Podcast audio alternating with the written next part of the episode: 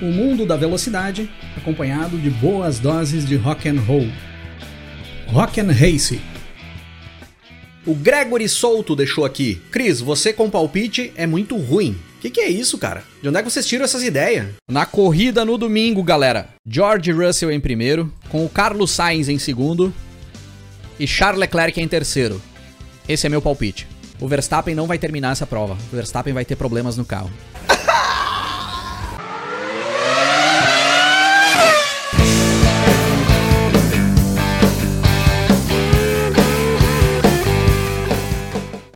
Fala pessoal! Tudo bem com vocês? Grande Prêmio da Holanda 2022. Como de praxe hoje, terça-feira, pós Grande Prêmio, a gente vem aqui bater aquele papo para trazer uma análise do que aconteceu no decorrer deste Grande Prêmio da Holanda. E antes da gente ir para os comentários lá do treino classificatório, para os comentários da corrida, a gente vai para os palpites que vocês deixaram lá na live do TL2, lá na sexta-feira. O Renato Portaluppi chegou por aqui e já deixou o palpite dele. No sábado é Russell, Leclerc e Max. Na corrida vai dar Max, Hamilton e Alonso. E tem mais, meu gremião vai embalar rumo à Série A.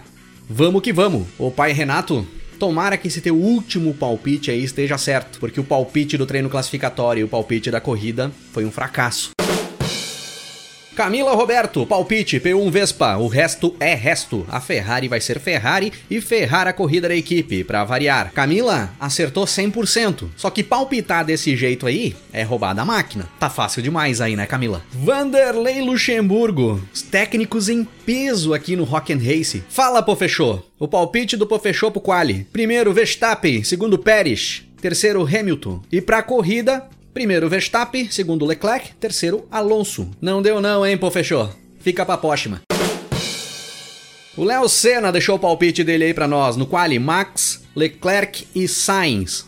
Olha aí, hein, Léo? Na corrida, Leclerc, Russell e Alonso. Max e Pérez têm problemas. Tinha que ferrar com o palpite da corrida, né, Léo? Podia ter deixado o sol do quali. O Heron José Olivati, no treino classificatório, primeiro Verstappen, segundo Leclerc, terceiro Sainz. Olha aí, hein, Heron? Na corrida, primeiro Verstappen, segundo Leclerc, terceiro Pérez. Outro que se ferrou com a corrida. Thiago Lázaro, palpiteira, no Qualify. P1 Leclerc, P2 Russell, P3 Max. Começou mal. Na corrida, P1 Max, P2 Russell, P3 Leclerc. Que é isso, Thiago? Aldair Machado, acho que a Alfa Romeo vai andar bem nessa pista. Ah, meu caro, eu já não vou nem ler o resto do teu palpite aqui. Já começou muito mal. Agora parece que piorou. Luiz Augusto Saavedra, passeio do Verstappen. Errou. Vitor Henrique, Mercedes me iludindo de novo. Acertou. A galera tá se superando cada vez mais aqui nos palpites, hein? Eu tenho a impressão que cada prova as coisas ficam melhor. Tô quase a fim de enviar esse quadro aqui pra Fórmula 1 para eles começarem a transmitir lá, para entreter a galera antes das corridas. Mas vamos lá, pessoal, vamos para o que mais interessante aconteceu nesse Grande Prêmio da Holanda 2022. Como sempre, começando lá pelo treino classificatório no sábado. No Q1 do treino classificatório, galera, caíram ali Latifi, normal, Vettel, normal, Magnussen, também normal. Ricardo e Bottas. É normal também, né, galera? Tivemos um Q1 bem normal. Podemos dizer que Vettel e Ricardo, que são os dois aposentados já da Fórmula 1, parece que estão largando de mão as coisas. Dá a impressão que estão indo pra pista só para cumprir tabela. No Q2 ficaram por ali o Alex Albon, o Alex Albon na 15ª posição. Interessante ter passado a Williams mais uma vez pro Q2. O Guan Yu Zhou, normal ficar por ali. Fernando Alonso e Esteban Ocon. Esses dois nós não esperávamos que caíssem no Q2. Muitos se esperava que as Alpines passassem pro Q3 e até com uma certa facilidade. As Alpines não conseguiram impor um bom ritmo de treino e talvez até por ter o carro mais acertado para corrida nesse final de semana, como a gente vai ver na sequência. E o Gasly também ficou por ali, o Gasly na 11 primeira posição, dentro da margem que o Gasly tem que ficar mesmo, nada muito fora. Mas dessa galera de baixo aí, quem acabou impressionando foram os que passaram pro Q3. Mick Schumacher colocando a Haas na oitava posição, Yuki Tsunoda colocando a AlphaTauri em nono e Lance Stroll na décima posição com a Aston Martin. Tomaram os lugares ali de que pela lógica deveria ser das Alpines, ou talvez do Ricardo com a McLaren, ou até mesmo do Valtteri Bottas com a Alfa Romeo. Foi uma boa classificação para o grid de largada desses três caras, que na minha opinião foram os destaques do treino classificatório. Mas claro, não podemos deixar de falar aqui da volta espetacular que o Max Verstappen deu já no final do treino para buscar a pole position. Depois de fazer um primeiro setor não muito bom na última tentativa de volta rápida, o Max recuperou o tempo no setor 2 e no setor 3 e crava a volta mais rápida do final de semana, já mostrando quem manda em casa ali na Holanda. O Leclerc ficou com a segunda posição, com o Sainz em terceiro, dentro da normalidade. Lewis Hamilton buscou uma boa quarta posição, se colocando à frente do Pérez, que ficou em quinto. George Russell ficou em sexto e o Lando Norris em sétimo. Os dois dentro das posições que têm ficado e que devem ficar, tudo dentro do padrão. E aí no domingo nós temos a corrida. Principal destaque do início da corrida foi ver as Mercedes largando com pneu médio, contra os demais principais rivais ali da frente largando com macios. Uma largada boa do Max Verstappen, assim como do Charles Leclerc, um toque do Hamilton com o Sainz ali na primeira curva, mas sem maiores problemas, pelo menos ali no início. O Lando Norris larga bem e passa pelo Russell ali também, mas logo na sequência o Russell recupera a posição, nitidamente tinha mais equipamento que o Norris, era mais competitivo, e tudo limpo, tudo normal ali no início da prova. Dava a impressão de que nós teríamos uma corrida bem monótona, com uma fila do início ao fim, mas ficava aquela expectativa para o início das paradas, para troca de pneus, principalmente pelas diferenças de estratégia que já demonstravam ter Mercedes e as demais. E a partir da volta 15 começam os pitstops, com o Carlos Sainz abrindo essa janela do pessoal ali da frente. E aí nós temos uma cena inusitada com a Ferrari preparada para fazer o pitstop do Carlos Sainz com apenas três pneus para colocar no carro. Não sei o que passou pela cabeça ali dos mecânicos da Ferrari, com três pneus seria suficiente para o Carlos sair bem dos boxes e fazer uma boa corrida. Moral da história, demoraram pra caramba para ir buscar o quarto pneu. O mecânico ali responsável responsável por fixar a roda traseira esquerda do Carlos Sainz deixou a pistola vários metros de distância em direção aos boxes da Red Bull. Dava a impressão que ele tinha emprestado a pistola pro pessoal da Red Bull. Sérgio Pérez, na saída dos boxes, passa por cima da pistola, danifica o equipamento de fixação da roda. Por sorte, essa pistola não saltou em ninguém, poderia ter machucado alguém. Mas era nítido que depois dessa atrapalhada da Ferrari, a corrida do Sainz acabava por ali. O que ninguém sabia é que ainda iria piorar. A partir desse início dos pitstops, como já era esperado, a Mercedes prolonga o primeiro stint, pois tinha largado de pneus médios, e acabam assumindo as duas primeiras posições após as paradas de Ferraris e Red Bulls. E é a partir desse momento que nós passamos a acompanhar uma disputa bacana na pista. Porque mesmo que a Red Bull e o Verstappen vinham andando mais, vinham andando num ritmo mais forte do que os demais carros na pista, essa diferença de estratégia entre Red Bull e Mercedes deixaria a necessidade do Verstappen precisar em algum momento da corrida corrida superar os carros da Mercedes na pista. E isso já começa ainda antes da primeira parada da Mercedes, quando Verstappen chega no Russell e faz uma bela ultrapassagem para cima do inglês. Lógico, com uma superioridade de pneus ou uma superioridade de equipamento, mas demonstrando a força que a Red Bull e o Verstappen tinham ali na corrida. Logo em seguida, as Mercedes param, o Verstappen vai para a ponta. A princípio, a Mercedes demonstrava partir para uma estratégia de apenas uma parada, colocando pneus duros nos dois carros, e a Mercedes vinha rendendo bem após essa parada, com os pneus duros. O Verstappen lá na ponta na corrida, com pneus médios já desgastados, vinha andando numa média de meio segundo por volta mais lento do que o Hamilton e o Russell, que vinham atrás com pneus novos e duros. E aí na volta 44, Yuki Tsunoda para na beira da pista, alegando que o carro estava com vibração e que possivelmente algum dos pneus estavam soltos, não estavam bem presos no carro. Ele chega a bater o cinto para descer do carro, mas a equipe manda a rádio para ele dizendo que estava tudo ok, que as rodas estavam presas. O Yuki Tsunoda acaba levando o carro lentamente novamente até os boxes, pois ele precisaria fixar novamente o cinto de segurança, e aí liberam o Tsunoda para a corrida logo após essa parada. Mas logo após sair dos boxes, o Tsunoda novamente chama dizendo que havia algo errado com o carro, e a equipe pede para ele encostar imediatamente ao lado da pista. E aí nós temos um safety car virtual, que de certa forma beneficiava bastante o Verstappen. Com o delta de velocidade que os pilotos têm que seguir no decorrer do safety car virtual, o Verstappen conseguiria entrar nos boxes e fazer a parada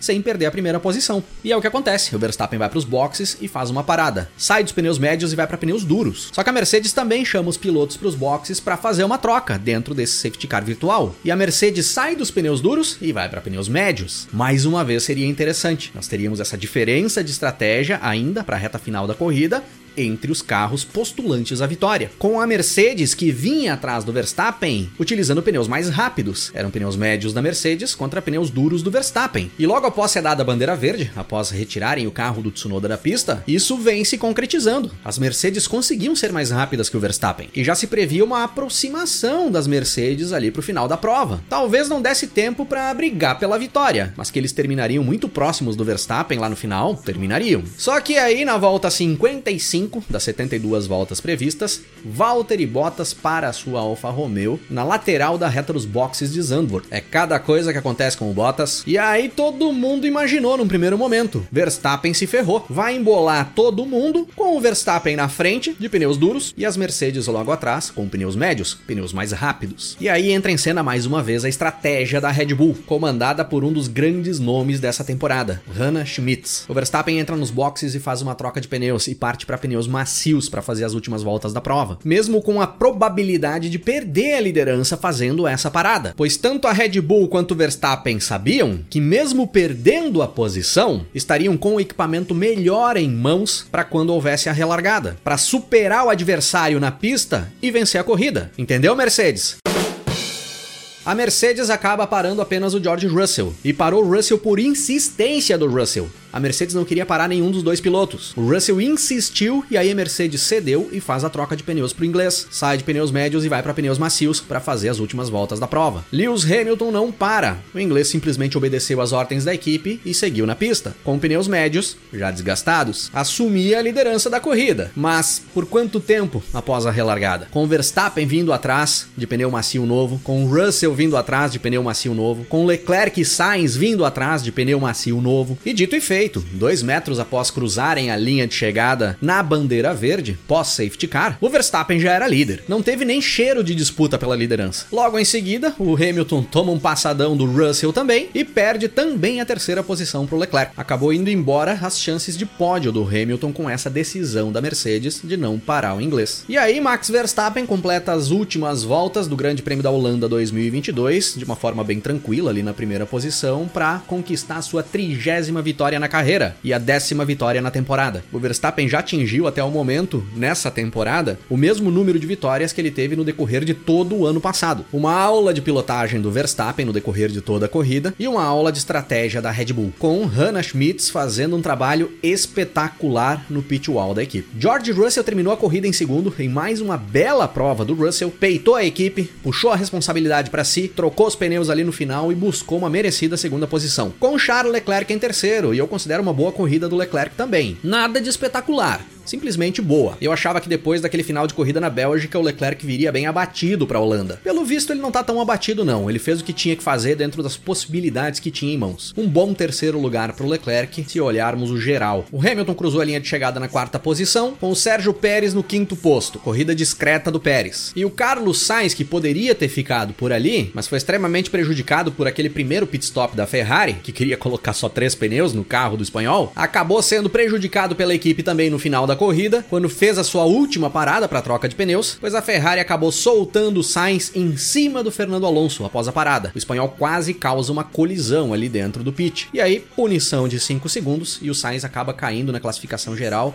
para a oitava posição. No geral, o Sainz não andou bem no decorrer de toda a prova, mas ele acabou alegando no final que após o toque que ele teve com o Hamilton, o carro teve problemas. No geral, foi um fim de semana horrível para o Carlos Sainz. Acabou arcando com todas as consequências dos erros da Ferrari e ainda teve esse toque com o Hamilton que possivelmente tenha gerado algum problema para ele. Pode esquecer esse final de semana aí, Sainz e é bola para frente, pensa no próximo. O Alonso acabou ficando na sexta posição em uma bela corrida do Alonso. A Alpine demonstrou um bom ritmo de corrida e o Alonso andou bem demais. O Alonso largou em 13 terceiro. Foi um dos melhores pilotos do final de semana, na minha opinião. Lando Norris terminou em sétimo, boa posição para Norris também. O Sainz ficou com o oitavo posto, como eu já disse. O Ocon ficou em nono, boa corrida do Ocon também, dentro das possibilidades. O Ocon largou em décimo segundo, longe do desempenho do seu companheiro de equipe, mas uma boa performance, de certa forma. E o Stroll ficou na décima posição, bom para o Stroll também. Largou em décimo, colocou Aston Martin no top 10 no grid de largada, fechou a corrida em décimo também, foi constante. Do décimo décimo para trás nós tivemos o Gasly em décimo primeiro, o Albon em décimo segundo, mais uma corrida constante do Albon. Schumacher em décimo terceiro, não tinha como Schumacher se manter lá na frente, fez o que foi possível dentro das possibilidades. Vettel em décimo quarto, Magnussen em décimo quinto, Guan Yu Zhou em décimo sexto, Ricardo em décimo sétimo, corrida horrível do Ricardo, mas eu já tô cansando de falar do Ricardo por aqui, e eu já tô cansando de falar que eu cansei de falar do Ricardo por aqui. E o Latifi em décimo oitavo e último, o piloto mais regular da temporada, sem sombra de dúvidas. Abandonaram o Bottas e o Tsunoda. Segundo as teorias da conspiração, o Tsunoda para ajudar o Verstappen e o Bottas para ajudar o Hamilton. Eu sempre costumo dizer que dentro da Fórmula 1 eu não acredito em nada e eu não duvido de nada, mas eu não consegui ver nenhuma estratégia maligna montada para tentar beneficiar alguém, tá, galera? As brincadeiras, as cornetas, as trolladas são válidas. Mas se alguém acha que tá errado, tem aqui para cima da FIA, abrir reclamação e pedir investigação. E aí, em cima dos resultados, a gente toma as conclusões e xinga quem tem que xingar. Agora, essa galera que tá nas redes sociais descendo a lenha na Hannah Schmitz, porque ela sorriu no momento em que viu Tsunoda parando na beira da pista, vão criar vergonha na cara, né? Vão arrumar o que fazer. Agora, se o estrategista ou a estrategista da equipe vê algum fato ocorrendo na pista que abre uma janela para entrar com uma estratégia boa, ele não pode sorrir. Ou ela não pode sorrir. Vão arrumar o que fazer, galera. Se teve alguma tramóia, vai ser investigado e vai aparecer. E aí vocês falem mal de quem tem que falar, xinguem quem tem que xingar.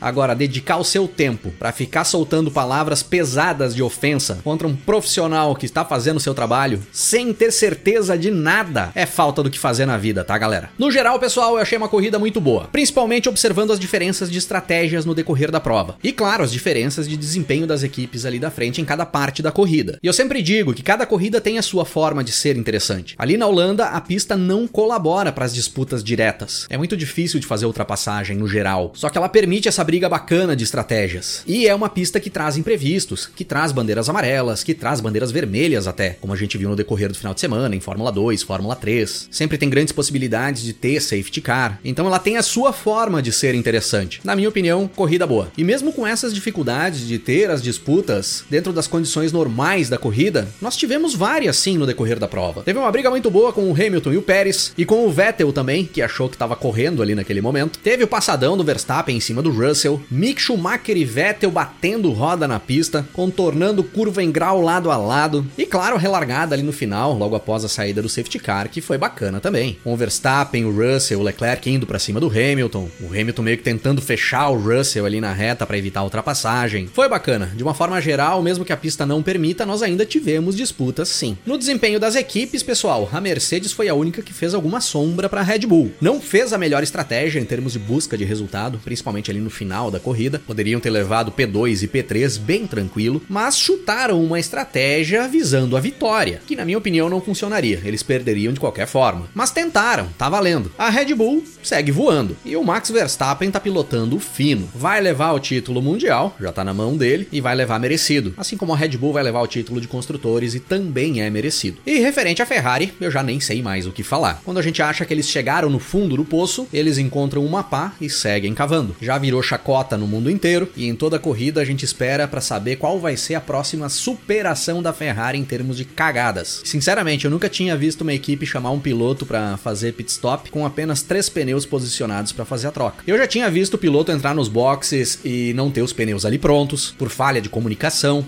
Já vi o piloto entrar nos boxes e colocar pneus trocados nele, colocar pneus que eram de outros pilotos, né, Mercedes? Agora, três pneus, todos os mecânicos posicionados para fazer a troca e três pneus, essa foi novidade e vai ficar marcada aí nos anais da Fórmula 1. E considerando os desempenhos dos pilotos nesse Grande Prêmio da Holanda 2022, como é que ficou a banda do Grande Prêmio da Holanda aqui do Rock and Race? Mais uma vez nessa semana nós vamos de Power Trio, com George Russell na bateria, o senhor regularidade da temporada, Fernando Alonso no contrabaixo, fez uma corrida sensacional, Fernando Alonso, nesse domingo, e o frontman do ano, Max Verstappen na guitarra e vocal. Não tem como tirar esse posto aí do Verstappen, eu acredito que vai ser assim até o final da temporada. E para carregar a aparelhagem essa semana, pessoal, eu vou deixar por conta dos mecânicos da Ferrari. Se eles não conseguem carregar pneu pro pit stop, vão carregar a caixa de som.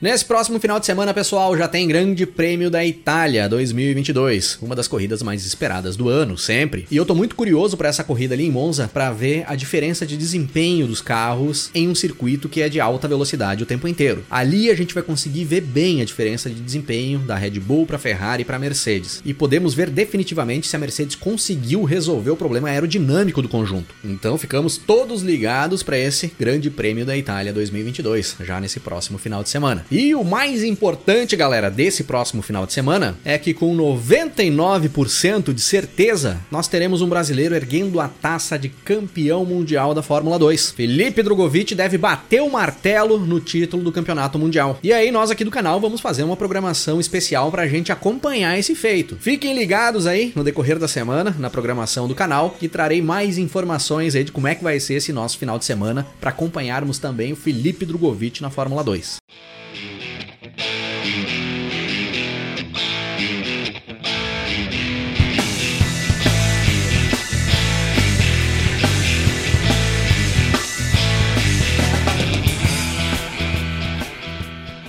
Galera, para encerrar o episódio de hoje, eu vou deixar aqui com vocês um som do Spin Doctors. Ah, Cris, mas por que um som do Spin Doctors hoje? Simplesmente é porque eu tô muito afim de ouvir um Spin Doctors mesmo, tá, pessoal? Então eu vou deixar aí pra gente fechar o episódio de hoje. Little Miss Can't Be Wrong. Se liguem aí no som do Spin Doctors. Eu visto, eu calço, do meio-dia à tarde é só o que eu penso. Começo a ouvir acordes,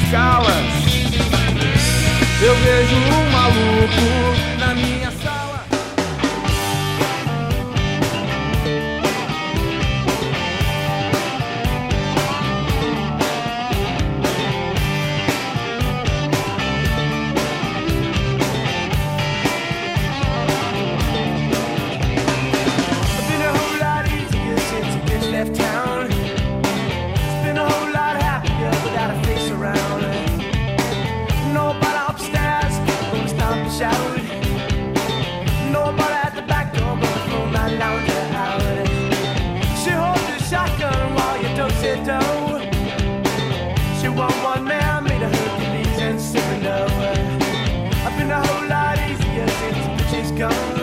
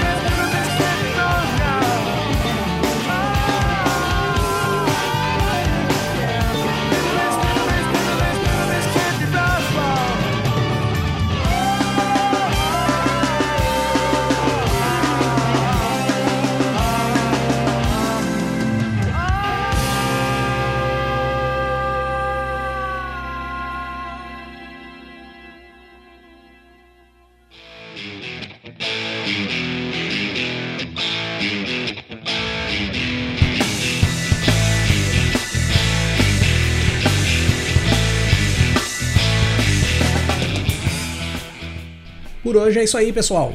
Se curtiu o nosso conteúdo por aqui, dá uma passada também no nosso canal no YouTube, é youtube.com/barra rockandrace, para você curtir também os nossos episódios em vídeo. E para me seguir nas redes sociais, é só procurar aí no Twitter ou Instagram, arroba Cris8Silvestre, que eu tô por lá também. Valeu pela parceria e pela audiência. Um grande abraço para todo mundo. Até mais. Começo a ouvir acordes, escalas.